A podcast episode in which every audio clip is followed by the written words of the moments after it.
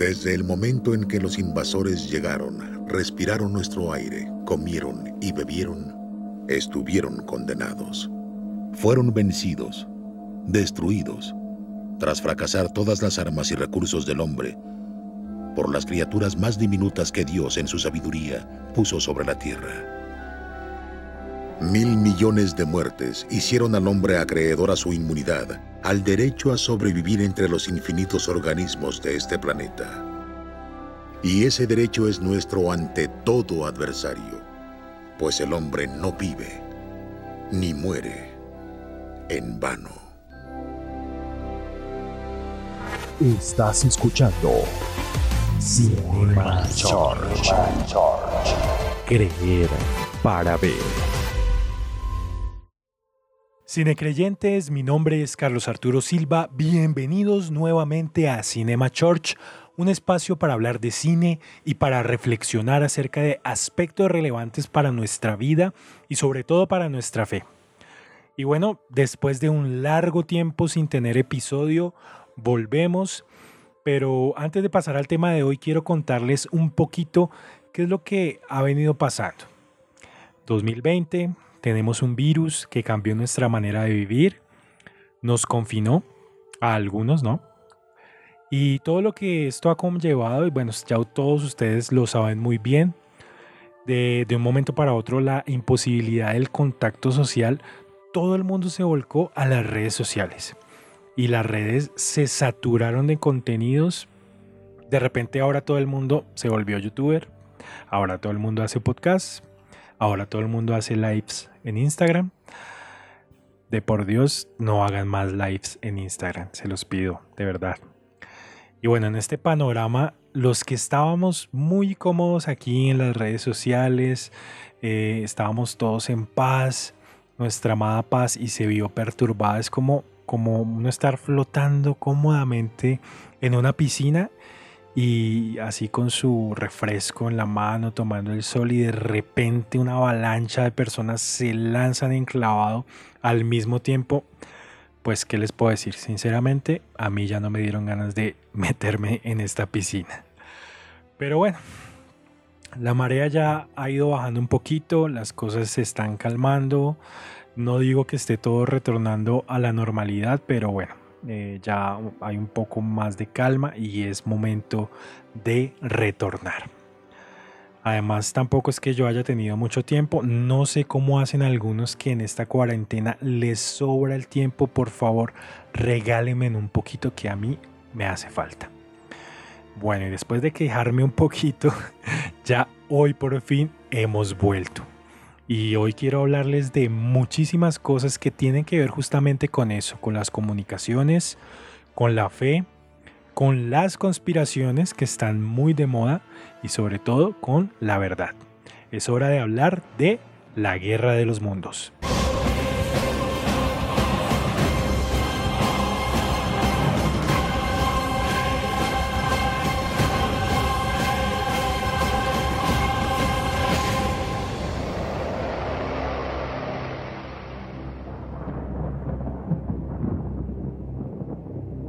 Iniciamos este podcast con una introducción que de hecho es el epílogo de una película que en lo personal a mí me encanta. No sé por qué yo tengo una fijación con todos estos temas de extraterrestres y se llama La Guerra de los Mundos. La voz que nos narra eh, la historia en inglés es la del veterano y reconocido Morgan Freeman y el doblaje al español también hecho por otro veterano, un señor mexicano llamado Rubén Moya, una institución en el doblaje. La película es de 2005, está protagonizada por Tom Cruise y en ese momento la pequeña Dakota Fanning, una promesa de la actuación que no sé qué pasaría con ella. Dirigida por Steven Spielberg y con la banda sonora del maestro, por supuesto, John Williams, reconocido por sus bandas sonoras increíbles, eh, entre ellas la de Superman, Indiana Jones y bueno, muchas películas de por allá de los 80s, 90s, cuya música nos va a acompañar en el día de hoy. Para los que no se han visto la película y no conocen nada de la historia de la Guerra de los Mundos, es una premisa muy sencilla. Está basada en la novela homónima de H.G. Wells, que publicó por allá en el año 1898 y nos narra cómo hay una invasión de una raza extraterrestre, eh, marcianos, y cómo un padre de familia deberá hacerle frente a esta situación para intentar poner a salvo a sus hijos. Bueno, hay muchas cosas que me llaman la atención de esta película y con las que nos podemos identificar hoy en día. Lo primero que me llama mucho la atención es la manera en cómo todo transcurría en la normalidad, en la cotidianidad, la vida de los protagonistas sumidos en su rutina. Ellos nunca se hubieran imaginado que sus vidas iban a cambiar de un momento para otro. ¿Les suena eso un poquito familiar con lo que está pasando hoy? Bueno, y la otra curiosidad es que al final el virus, un virus, termina siendo el héroe y salvando a toda la humanidad, como lo narra allí en el epílogo eh, Morgan Freeman. Es muy irónico cómo resulta esta situación con lo que está pasando hoy en día. Bueno, y al final es que todo es cuestión de perspectiva, así como como afrontamos las situaciones, algunas que parecen adversas, luego dan resultados que son para el beneficio de la, humanidad. Los grandes avances científicos, médicos, tecnológicos han surgido precisamente de las crisis, específicamente de la guerra. Esto da mucho para pensar. Lo que les quiero contar no es puntualmente de esta película, aunque sí tiene relación directa. Y para ello vamos a retroceder hasta el año de 1938 y nos vamos a ubicar allí en Estados Unidos. Imagínense en esta escena, el mundo acaba de pasar por una gran crisis, la, la, Gran Depresión, ¿no? una de las crisis económicas más terribles que ha pasado la humanidad. Esto fue a raíz de la caída de la Bolsa de Valores de Nueva York en octubre de 1929. La gente estaba desempleada, en la pobreza, con incertidumbre hacia el futuro, ¿sí? Muy parecido a lo que estamos viviendo por estos días. Pero allí, ¿qué tenían en ese entonces? La radio. La radio era como lo que los sostenía, era una necesidad básica para el 80% de la población eh, americana, norteamericana, y estaban todos los hogares, estaban casi todos los hogares, o sea, podían no tener con qué comer, pero había una radio. Y la radio hacía que la gente se sintiera comunicada, se, sintiera parte del mundo y, podían estar al tanto de lo que estaba pasando, ¿no? Allí habían noticias de, de, Europa, ¿no? De, de, Hitler y todo lo que estaba pasando por allí, porque esto también fue una época justo antes de, de la guerra. Entonces, básicamente ellos le daban el uso a la radio, eh, el mismo uso que le damos hoy en día a nuestros teléfonos, era ese mismo uso. En ese momento la gente estaba realmente paranoica, vivían con miedo constante, o sea, también lo que les decía, había una guerra mundial que estaba ahí a la vuelta de la esquina. Y en medio de este panorama sombrío aparece un personaje que nos dejaría una de las historias más fascinantes sobre el poder de los medios de la comunicación de todos los tiempos. Un señor llamado Orson Welles. Algunos ya al escuchar este nombre y asociarlo con la Guerra de los Mundos ya saben hacia dónde vamos. Los que no, los que todavía no, no saben de qué estamos hablando, déjenme seguirles contando esta historia. Este señor Orson Welles, que por estos días era un muchacho de unos veintitantos años, muy creativo, ya era director de varias compañías de teatro, él, había tenido un éxito moderado, con lo que él pudo llegar a tener un reconocimiento y su propia compañía de teatro llamada Mercury, con la cual tenía un espacio radial los domingos, donde ellos adaptaban obras literarias y las convertían en radionovelas. Entonces Wells se le ocurrió la maravillosa idea de adaptar la novela de la Guerra de los Mundos y convertirla en una radionovela. Eso sí, cambiando la locación donde ocurrían los hechos eh, para que pudieran hacerse en Estados Unidos. Originalmente la historia es en Inglaterra, pero para la adaptación quisieron hacerla en los Estados Unidos. Entonces Wells le pidió a su colaborador eh, Howard Koch un guion, que le escribiera un guion. Howard Koch posteriormente es quien fuera el guionista de esta grandiosa película que todos conocemos, Casablanca. O sea que era un guionista bastante versado en el tema. Pero en ese momento Howard dijo, "Hmm, no tengo ni idea dónde ubicar esta historia. Lo que hizo Howard fue, cogió un mapa de los Estados Unidos, cerró los ojos, puso el dedo y la suerte le cayó a un pequeño pueblito de Nueva Jersey llamado Grover's Mill, que hasta el día de hoy es muy famoso porque allí aterrizaron los marcianos de Orson Welles. Cuando Wells escuchó el ensayo grabado de la radionovela, ya después de que habían escrito el guion, hicieron un ensayo, y él lo escuchó, se dio cuenta que era una cosa aburridísima, hartísima. Dijo, no, esto, esto no va para ningún lado. Dijo, no, pero necesitamos hacerlo mucho más atractivo. ¿Cómo hago para hacerlo más atractivo? Él había estado escuchando algunas radionovelas inspirado por, por una radionovela que narraba en un formato noticioso para darle dinamismo. Dijo, pues ¿por qué no hacemos lo mismo? Se trajo esa idea para la Guerra de los Mundos y para añadirle más drama puso varios boletines noticiosos para que se interrumpiera la programación en medio de un concierto. Entonces él dijo, vamos a montar un concierto ficticio, hacemos que la banda esté tocando y en medio de ese, de ese número musical interrumpimos la programación y empezamos a dar boletines noticiosos. Entonces, listo, ya estaba todo preparado, dijeron, ya tenemos todo listo. Eh, ese cóctel explosivo llegó el día indicado, nada más y nada menos que para la noche de Halloween, 30 de octubre de 1938.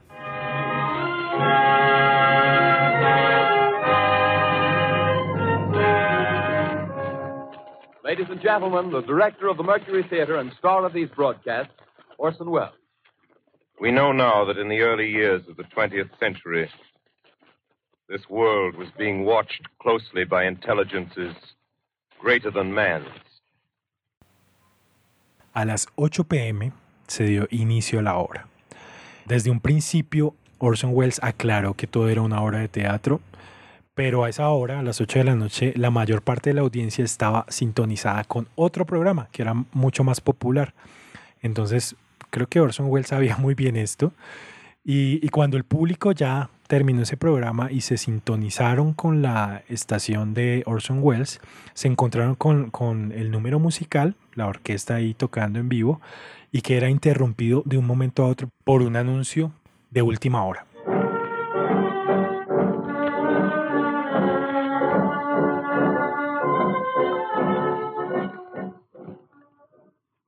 Ladies and gentlemen, we interrupt our program of dance music to bring you a special bulletin from the Intercontinental Radio News. At 20 minutes before 8 Central Time, Professor Farrell of the Mount Jennings Observatory, Chicago, Illinois, reports observing several explosions of incandescent gas occurring at regular intervals on the planet Mars. Entonces se escuchaba como muy real, inclusive el actor que lo interpretó se inspiró en algunas narraciones reales para darle esa, esa fuerza y esa, ese toque de, de realidad, ¿no?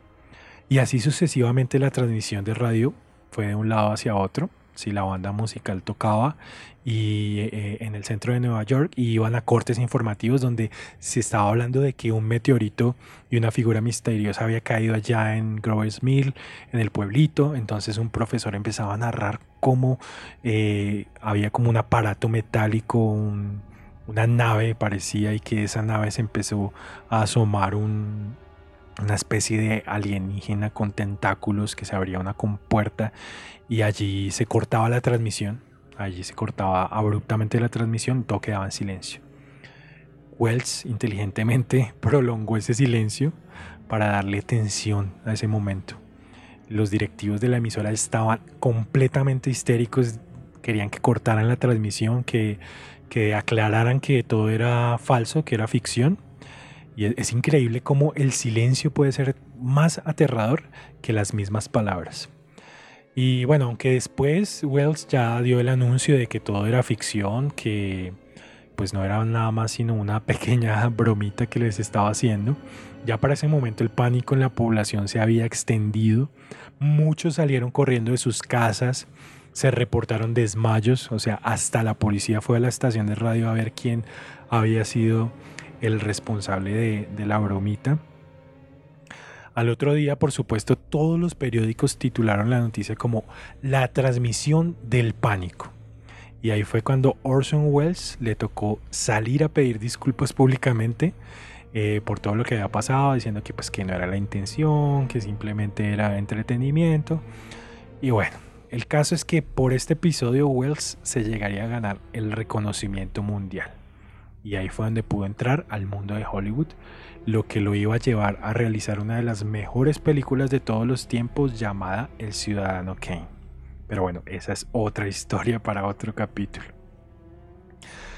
Aunque algunos aseguran que la historia de la radionovela de, la Guerra de los Mundos la exageraron y que pues la gente no, no fue tan ingenua como para pensar que los marcianos los estaban invadiendo y que no salieron a las calles, que más bien fue una historia que inflaron los periódicos de la época. Pero pues cuando yo veo lo que está pasando hoy en día, en pleno siglo XXI, cómo las fake news tienen un poder que mueve masas, la verdad es que no puedo más que darle total credibilidad a que la gente en ese tiempo sí salió corriendo de sus casas pensando que los marcianos los estaban invadiendo. Bueno, es que las diferencias realmente no son muchas con la sociedad de esta época. En la actualidad estamos ante una época de crisis, ¿no? De miedo, intentando buscar respuestas. Todo este panorama de la pandemia nos ha puesto paranoicos, ¿no? Y los medios eh, se aprovechan de eso para generar confusión. Y, bueno, esta historia yo se las quería contar para, para que empecemos a, pensar un poquito y dejarles una sencilla reflexión. Como humanos somos muy, muy, muy, pero que muy susceptibles a ser engañados.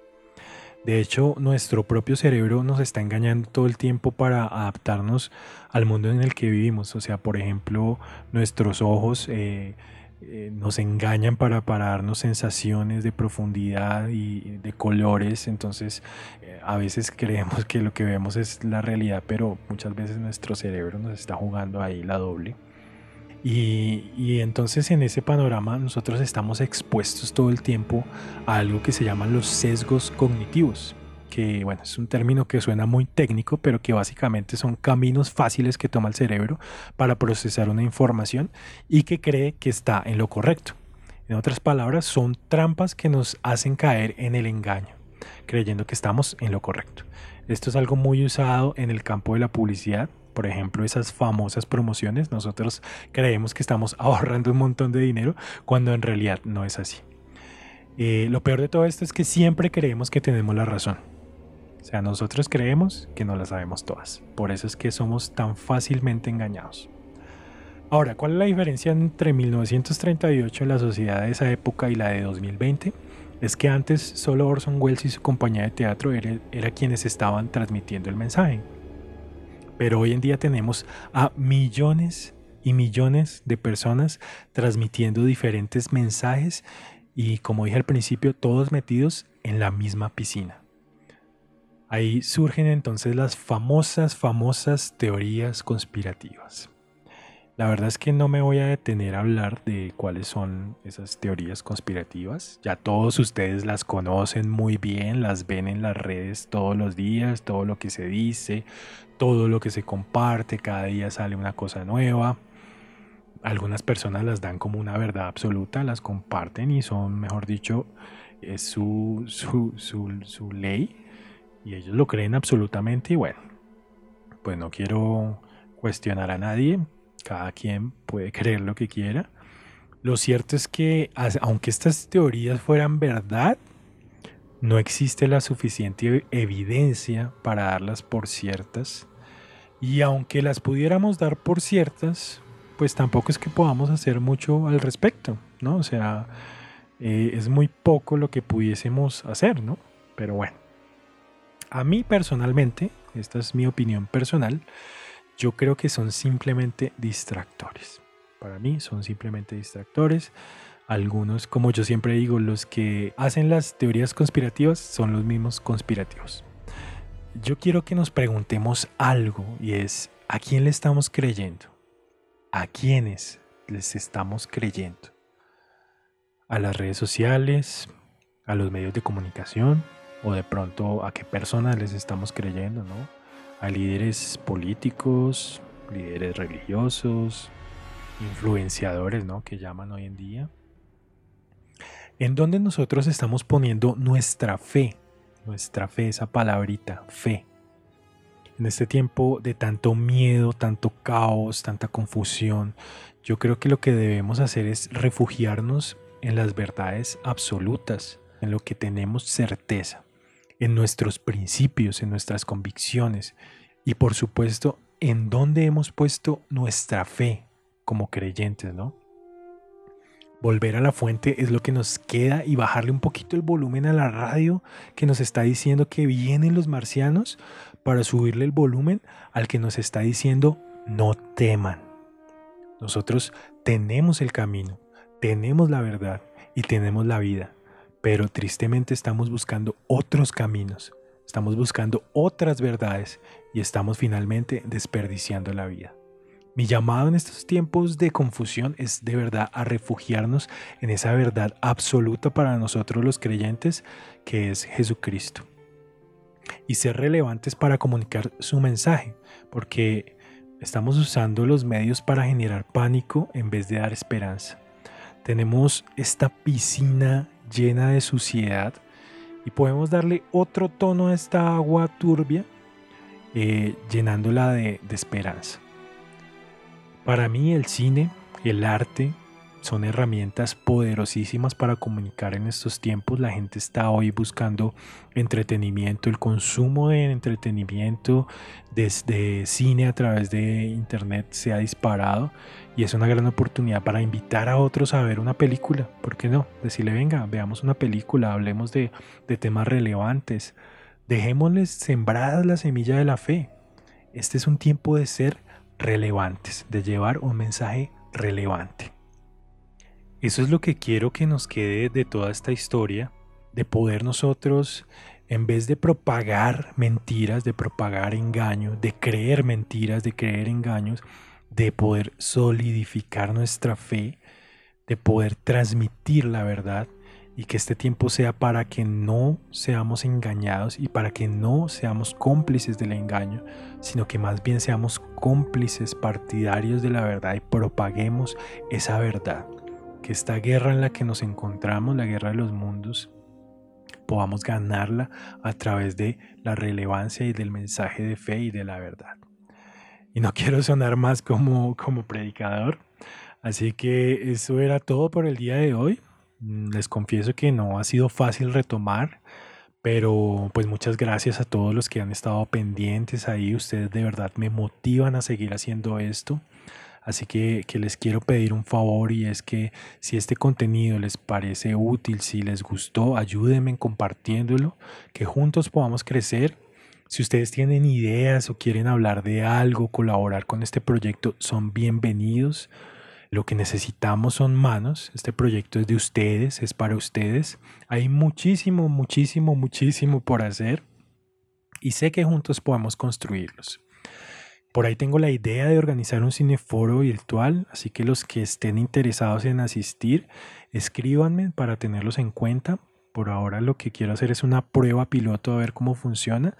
Entonces, si usted está interesado, dígame, venga, yo quiero, y con mucho gusto ahí lo voy a tener en cuenta. Eh, síganos en todas nuestras redes, estamos en Facebook, en Instagram, nos pueden escuchar también en Anchor, en Spotify, todas las plataformas de podcast, ahí nos pueden buscar. Eh, mi nombre es Carlos Arturo Silva, esto es Cinema Church. Recuerden, examínenlo todo y retengan lo bueno. Hasta la próxima. Estás escuchando Cinema Charge. Creer para ver.